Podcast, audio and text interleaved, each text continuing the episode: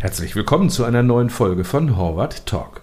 Noch nie war es für Unternehmen so wichtig wie heute, sich schnell an neue Gegebenheiten anpassen zu können. Dabei ist es maßgeblich, die Fähigkeiten und Kenntnisse der Mitarbeitenden auszubauen, die in der Arbeitswelt von morgen entscheidend sind. Doch wie sollten Verantwortliche das Kompetenzmanagement gestalten, um mit der zunehmenden Komplexität Schritt halten zu können? Und was sind hierbei die größten Stolpersteine? Darüber tauschen sich jetzt Silke Rüdiger und Michaela Latzel-Zumpf aus dem Horvath Change Management Team aus. Viel Spaß beim Zuhören. Hallo Silke. Hallo Michi. Spannend heute mit dir vor dem Mikro zu stehen und gemeinsam einen Podcast aufzuzeichnen. Das ist für mich eine ganz neue Erfahrung. Ähm, das stimmt allerdings, da geht es mir ganz genauso wie dir. Ähm, wir machen heute eine neue Erfahrung und entwickeln dabei unsere Fähigkeiten auch gleich mal weiter. Ich glaube, das ist auch eine ganz gute Überleitung zu unserem heutigen Thema. Ja, richtig, denn heute wollen wir uns ja über Future Skills unterhalten, also die Bedeutung von Kompetenzentwicklung und Befähigung von Mitarbeitenden in einer immer komplexer werdenden Arbeitswelt. Ganz genau. Der Begriff Future Skills ist ja aktuell immer wieder irgendwo in den Medien zu hören und zu lesen. Und in den letzten Jahren gab es dazu auch einige Studien und auch Fachliteratur beschäftigt sich ganz viel mit diesem Begriff. Ja, aber dann lass uns doch zuerst mal über diesen Begriff unterhalten. Wenn man Future Skills hört, denken viele vielleicht erstmal, ach, das ist ja schon wieder so ein Trendbegriff. Was bedeutet denn Future Skills eigentlich? Ich habe mich da vor unserem Podcast, vor unserer Folge mit der Definition beschäftigt und habe da eine mitgebracht vom Deutschen Stifterverband, die ich gern vorlesen würde. Der Deutsche Stifterverband sagt, Future Skills werden definiert als Fähigkeiten, die in den nächsten fünf Jahren für das Berufsleben und oder die gesellschaftliche Teilhabe deutlich wichtiger werden, und zwar über alle Branchen und Industriezweige hinweg. Kannst du der Definition was abgewinnen? Mm, ja, grundsätzlich schon, aber warum gerade fünf Jahre? Warum dieser Zeithorizont? Das habe ich mich auch gefragt und die Erklärung dafür ist, Deutscher Stifterverband wieder, der Zeithorizont von fünf Jahren wurde gewählt, da er lang genug ist, um die Effekte bereits heute absehbarer Entwicklungen realistisch einzubeziehen. Gleichzeitig ist diese Spanne aber noch kurz genug, um trotz der rasanten technologischen Entwicklung belastbare Aussagen zu den Future Skills treffen zu können. Also es ist in der dynamischen und komplexen Welt, in der wir gerade leben, ja schon so, dass man nicht wissen kann, was in 10 oder 20 Jahren wichtig sein wird und welche Kompetenzen relevant sein werden. Ich würde aber jetzt den Zeitrahmen vielleicht nicht ganz so eng eingrenzen. Wenn du mich fragst, für mich sind Future Skills solche Kompetenzen, die wir für zukünftig anstehende Herausforderungen dringend brauchen, weil sie entscheidend sein werden. Ein wichtiger Treiber ist da für mich beispielsweise digitale Transformation. Da werden ganz neue Kompetenzen gebraucht, aber auch bereits bekannte, wenn ich jetzt beispielsweise an Resilienz denke, denen jetzt eine ganz neue und viel stärkere Bedeutung zukommt, als es in der Vergangenheit der Fall war. Da bin ich total bei dir. Im Change-Team beschäftigen wir uns ja berufsbedingt ohnehin ständig mit der Frage, was braucht es denn an Kompetenzen, was braucht es denn an Skills, um mit Veränderungen umgehen zu können und zukünftige Aufgaben und Herausforderungen gut meistern zu können.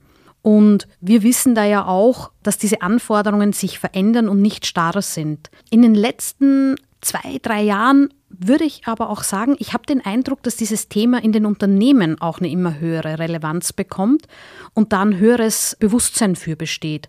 Würdest du das auch so sehen? Definitiv, ja. Also das merken wir ja täglich in den Gesprächen mit unseren Kunden und auch unsere diesjährige Harvard CXO-Studie hat das wieder bestätigt. Das Thema Employee Engagement und New Work ist da bereits das dritte Jahr in Folge eines der Top-Themen für CXOs und das ganze Thema Kompetenzentwicklung und Skills fällt da ja auch drunter.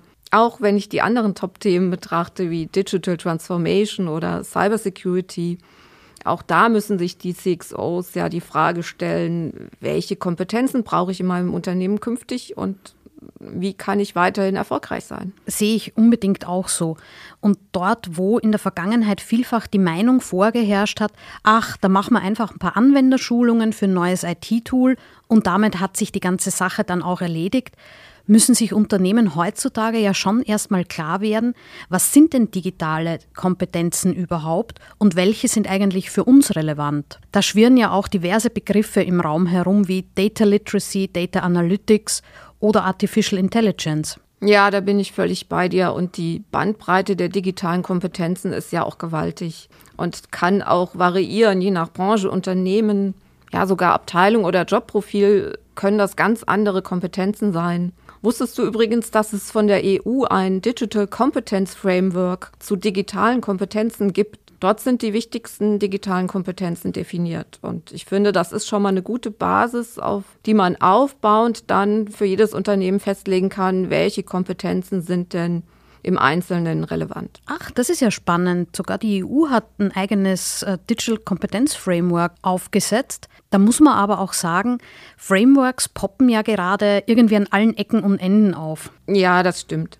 Und weil sich alles so schnell entwickelt, ist auch keins davon im Sinne von letztgültig, dass man das wirklich als Standard nehmen kann. Aber ich glaube, es ist doch wichtig, so ein Framework als Orientierungshilfe zu nehmen und dann muss jedes Unternehmen für sich selber nochmal definieren, was ist denn für uns relevant und welche Kompetenzen werden wir in Zukunft brauchen. Und dabei muss man dann auch bedenken, dass es sich häufig einfach nicht nur um die Einführung eines neuen IT-Tools handelt und damit ist die Veränderung abgeschlossen, sondern die digitale Transformation hat insgesamt Einfluss darauf, wie die Zusammenarbeit funktioniert und welche neuen Prozesse es vielleicht braucht. Und deswegen finde ich auch einen ganz wichtigen Punkt, dass man bei digitalen Zukunftskompetenzen im Sinne von fachlichen Kompetenzen nicht Stopp macht, sondern auch verstärkt das Mindset oder wie wir bei Horvath sie nennen, die People-Kompetenzen in den Vordergrund rückt, weil diese ganzen überfachlichen Kompetenzen, die es in Zukunft brauchen wird, wie zum Beispiel ein agiles Mindset oder auch Kollaborationskompetenz,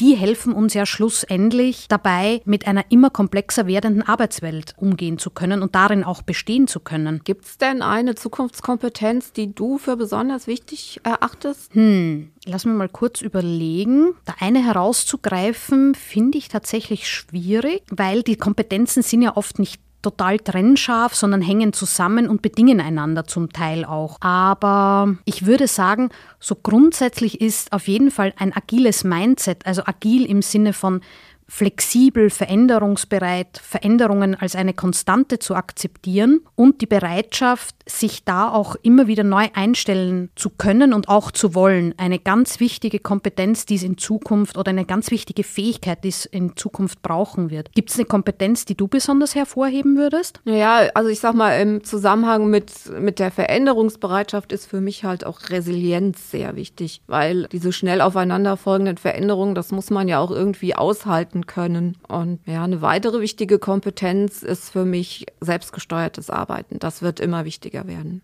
Und beim Stichwort selbstgesteuertes Arbeiten fallen mir auch gleich damit zusammenhängende Kompetenzen ein, wie zum Beispiel Übernahme von mehr Verantwortung, Übernahme von anderen komplexeren Aufgaben. Oh, mir fällt gerade auf, da ist schon wieder dieses Wörtchen komplex. Ich glaube, das hatten wir jetzt schon einige Male erwähnt. Ja, das ist aber auch ein Schlüsselwort, wenn man sich die Herausforderungen in der heutigen und auch in der zukünftigen Arbeitswelt ansieht. Weil wenn wir jetzt bei diesem Digitalisierungsthema bleiben, es geht darum, herausfordernde Aufgaben zu meistern und insgesamt sich in einer rasant verändernden Arbeitswelt ständig mit und weiterzuentwickeln und diese wahnsinnig hohe Geschwindigkeit, in der sich digitale Angebote entwickeln, ist eben für diese Veränderung ein gutes Beispiel. Die vergangenen zwei Jahre haben diese Prozesse sicher noch, ähm, noch einmal beschleunigt. Was meinst du? Ja, ich denke schon, aber es ist auch aus meiner Sicht wichtig festzuhalten, dass nicht die Pandemie als Auslöser für dieses immer größer werdende Kompetenzthema zu sehen ist. Definitiv nicht, da bin ich voll bei dir. Die Pandemie hat viele Themen, die vorher schon da waren, wie digitale Zusammenarbeit, Flexibilisierung der Arbeit, Stichwort Homeoffice, kam ja ganz oft vor in den letzten zwei Jahren bei unseren Kundenterminen, einfach rasend schnell ins Zentrum der Aufmerksamkeit gerückt. Ja, und Fachkräftemangel zum Beispiel, worüber man ja auch gerade wahnsinnig viel und oft in den Medien was hört, das kam ja auch nicht über Nacht und den viel zitierten War of Talents, den gab es auch vorher schon. Ja, aber jetzt bekommen Unternehmen in vielen Branchen wirklich am eigenen Leib zu spüren, wie schwer es ist, qualifizierte Mitarbeiter und Talente zu finden und auch im Unternehmen zu halten. Nicht umsonst werden überall Upskilling-Initiativen gestartet. Ja, wir haben da ja gerade bei einem Kunden im Finance-Bereich auf Basis unseres Harvard Kompetenz Frameworks ein individuelles Kompetenzmodell erstellt. Kompetenzen analysiert und dann darauf aufbauend eine Mitarbeiterentwicklung aufzusetzen und auch Talente zu identifizieren. Stimmt. Und dabei war ja ein ganz wichtiger Erfolgsfaktor, bei den Kompetenzen auch in die Zukunft zu schauen oder vor allem in die Zukunft zu schauen und sich nicht nur damit zu begnügen, zu analysieren, was wird denn heute gebraucht. Man muss aber auch sagen, es ist ja oft nicht mehr damit getan, ein vertiefendes Expertenwissen auf schon vorhandenen Qualifikationen aufzubauen, sondern viele Jobprofile werden sich so radikal verändern, dass auch Reskilling-Prozesse, also das Erlernen völlig neuer Kompetenzen und Fähigkeiten, um einen neuen Job auszuüben, wichtiger wird, weil zum Beispiel der alte Job überflüssig wird und dieses Jobprofil völlig wegfällt. Da fällt mir zum Beispiel Automobilbranche ein, da ist das ganz aktuell ein Thema. Durch die Umstellung von Verbrennern auf Elektroantrieb fallen ganze Jobprofile weg. Die wird es einfach in Zukunft nicht mehr geben. Und da gibt es gerade ganz viele Initiativen bei den großen Automobilkonzernen, betroffene Mitarbeiter auf andere zukunftsfähigere Jobs umzuschulen. Ja, da steht uns allen ein massiver Kompetenzumbau bevor. Wer weiterhin wettbewerbsfähig sein will, muss Personalkompetenzen auch strategisch aus- und umbauen und die bestehende Mannschaft entsprechend qualifizieren. Was würdest du entgegnen, wenn jemand sagt, dann stellt halt neue Leute ein? Hm.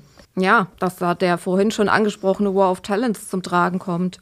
Oft gibt es für die neuen und zukunftsorientierten Kompetenzprofile eben nur wenig Ressourcen auf dem Arbeitsmarkt und die Arbeitgeber müssen sich um diese wenigen Talente dann auch bemühen. Oder ich brauche so spezifische Kompetenzen, dass es die auf dem Arbeitsmarkt noch gar nicht gibt. Deshalb braucht es auch aus meiner Sicht zum einen auf organisationaler Ebene neue Strukturen, die das Lernen fördert und zum anderen auch ein verändertes Mindset bei den Mitarbeitenden. Ich glaube auf jeden Fall auch, dass man da als Unternehmen mit einem ganzheitlichen Ansatz herangehen muss. Es gab und gibt ja global einige große Verwerfungen, die uns nicht nur im Privatleben, sondern auch bis ins Berufsleben hinein beeinflusst haben und beeinflussen und auf die man sich dann in wahnsinnig schneller Abfolge als Unternehmen einstellen muss, aber dann natürlich in weiterer Folge auch als Mitarbeiterin und Mitarbeiter. Und man muss lernen, damit umzugehen. Und gleichzeitig auch mit dieser Unsicherheit, wie geht es denn weiter mit dieser Entwicklung? Da könnte ich aber ja jetzt dagegen halten, was wir ja auch oft hören, das ist nicht allein ein Befähigungs- und Kompetenz. Thema. Das geht darüber ja hinaus. Danke dir für das Stichwort. Da stimme ich auf jeden Fall zu, dass es über das Thema Befähigung hinausgeht. Und also vor allem, was wir ja, wie du sagst, auch oft hören, wenn man Befähigung nur in einer sehr engen Definition als Training denkt. Aber einerseits ist es ja tatsächlich auch eine wichtige und notwendige Zukunftskompetenz, sich rasch auf neue Gegebenheiten einzustellen. Also Stichwort flexibles, äh, agiles Mindset und auch ein Maß an Resilienz, wie du schon gesagt hast, gegenüber Veränderungen zu haben. Aber das Kernthema ist eine ganzheitliche Entwicklung von Mitarbeitenden.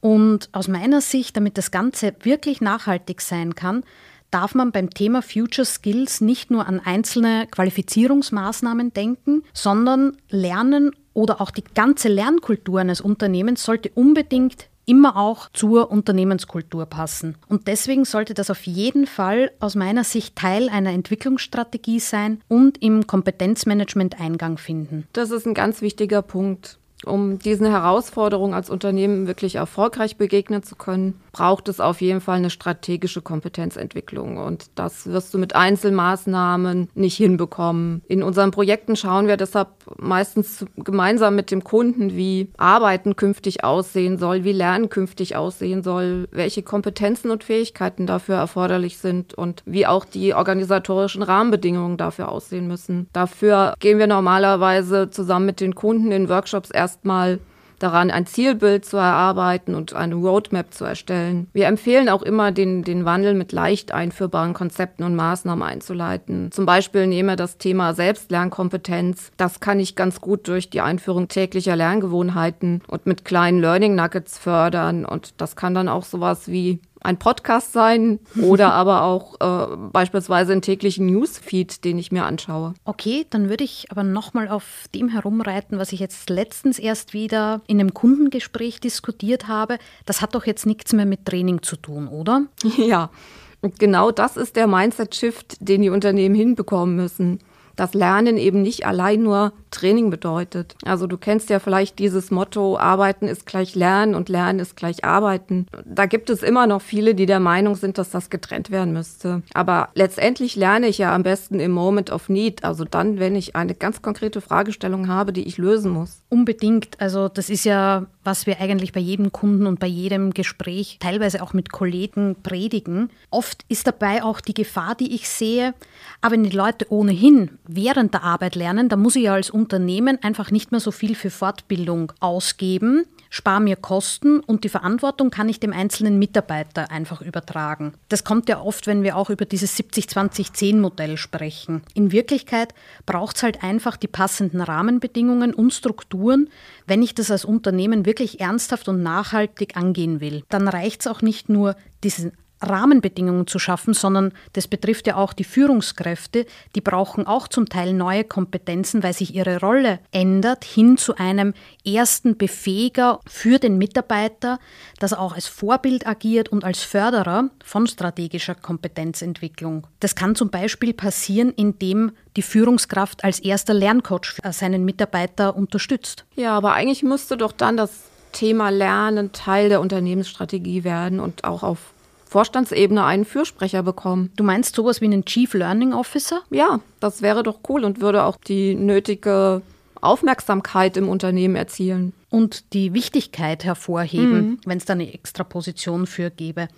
Ich glaube aber, so weit sind viele Unternehmen noch nicht. Die müssen erstmal herausfinden, was bedeuten denn diese Entwicklungen für uns und die Entwicklung unserer Mitarbeitenden. Das glaube ich auf jeden Fall. Also die Bedeutung des Themas haben mittlerweile viele verstanden, aber ich denke, das wird oft noch damit gehadert, wie lässt sich das denn jetzt konkret umsetzen. Und es gibt ja auf dem Weg auch noch genügend Stolpersteine. Für mich ist zum Beispiel einer dieser Stolpersteine die Einführung von neuen Lernformaten ohne dass ich überhaupt die Selbstlernkompetenz der Mitarbeitenden stärke. Womit wir wieder bei einem Future Skill wären. Selbstlernkompetenz. Mhm. Das ist, Lernen war ja bisher immer ein klassisches ich gehe auf ein Präsenzseminar-Thema und jetzt ähm, sollen die Mitarbeitenden plötzlich sich selber ein Lernziel setzen und das auch noch selber verfolgen. Dafür braucht es eben neue Kompetenzen. Was wäre denn für dich ein Stolperstein? Ich finde den Punkt, den du gerade bringst, wirklich super. Mein ähm, Stolperstein, lass mich kurz überlegen, passt da auch äh, dazu, wenn nämlich Trainings oder Befähigung oder Lernen völlig an der Arbeitsrealität vorbeigeht und es keinerlei Transfer in die Praxis gibt. Das finde ich immer am schwierigsten. Auch da Awareness zu schaffen, Bewusstsein zu schaffen, dass das ganz wichtig ist, dass das zusammengehört. Ja, da bin ich völlig bei dir. Also Agilität ist zum Beispiel so ein Thema für mich. Da gibt es zum Teil äh, Trainings, ohne dass die Unternehmen wirklich auf eine agile Organisation umgestellt haben und dann verpufft ja der ganze Effekt, wenn ich das nicht anwenden kann im Unternehmen. Mhm. Und damit schließt sich der Kreis, dass die Unternehmenskultur, die Lernkultur und das Lernen an sich zusammenpassen müssen. Ansonsten wird es nie nachhaltig sein. Puh, jetzt haben wir ähm, ganz schön viele Aspekte beleuchtet und ich glaube, wir sind auch schon langsam am Ende. Lass uns vielleicht noch mal kurz zusammenfassend besprechen, was so die Key Takeaways für unsere Zuhörenden sind. Ja, gerne. Also mir ist wichtig, noch einmal zu betonen, dass es auf jeden Fall einen strategischen Ansatz braucht, der ja einen guten Überblick über aktuelle Kompetenzbedarfe und auch zu entwickelnde Maßnahmen für die Unternehmen bietet. Ja, und dabei muss jedes Unternehmen seinen individuellen Weg gehen. Ausgehend von einem übergreifenden Kompetenzframework sind unbedingt immer unternehmensspezifische Anpassungen notwendig. Dabei muss aus unserer Sicht, ich glaube, das kann man so sagen, jedes Unternehmen für sich seine erfolgskritischen Kompetenzen definieren, um für zukünftige Herausforderungen gewappnet zu sein und die Mitarbeitenden für die Zukunft handlungsfähig zu machen. Ja, und dazu bedarf es auch entsprechender struktureller Rahmenbedingungen, die Flexibilität zulassen. Lernen muss sich den neuen Anforderungen anpassen und die Lernkultur muss Hand in Hand gehen mit der Unternehmenskultur. Und Unternehmen müssen auch Raum geben für neues Lernen und zulassen, dass Lernen individuell und selbstgesteuert erfolgt. Und dieses Raum geben, das kann zum einen physisch sein, sei es jetzt in Präsenz oder online oder aber auch den Mitarbeitenden Zeit zu geben, zu lernen. Ich finde den Austausch gerade total spannend und das, das ist das ganze Thema oder diese zusammenhängenden Themen, die sind einfach so facettenreich, als dass wir jetzt auf alles hier im Detail in einer Folge Podcast eingehen könnten. Ja, das stimmt. Ich könnte mich noch stundenlang mit dir zu dem Thema austauschen, aber ich glaube, fürs Erste haben wir einen ganz guten Überblick geben können. Das sehe ich auch so. Vielen Dank für den spannenden Austausch. Danke dir, Michi, hat Spaß gemacht. Bis dann. Bis dann, tschüss. Das war ein interessanter Austausch zu einem Thema, das viele Unternehmen derzeit vor Herausforderungen stellt. Auch in den nächsten Folgen von Horvath Talk erhalten Sie wieder Impulse und praxiserprobte Lösungsansätze zu top relevanten Themen. Bis dahin viel Erfolg und danke fürs Zuhören.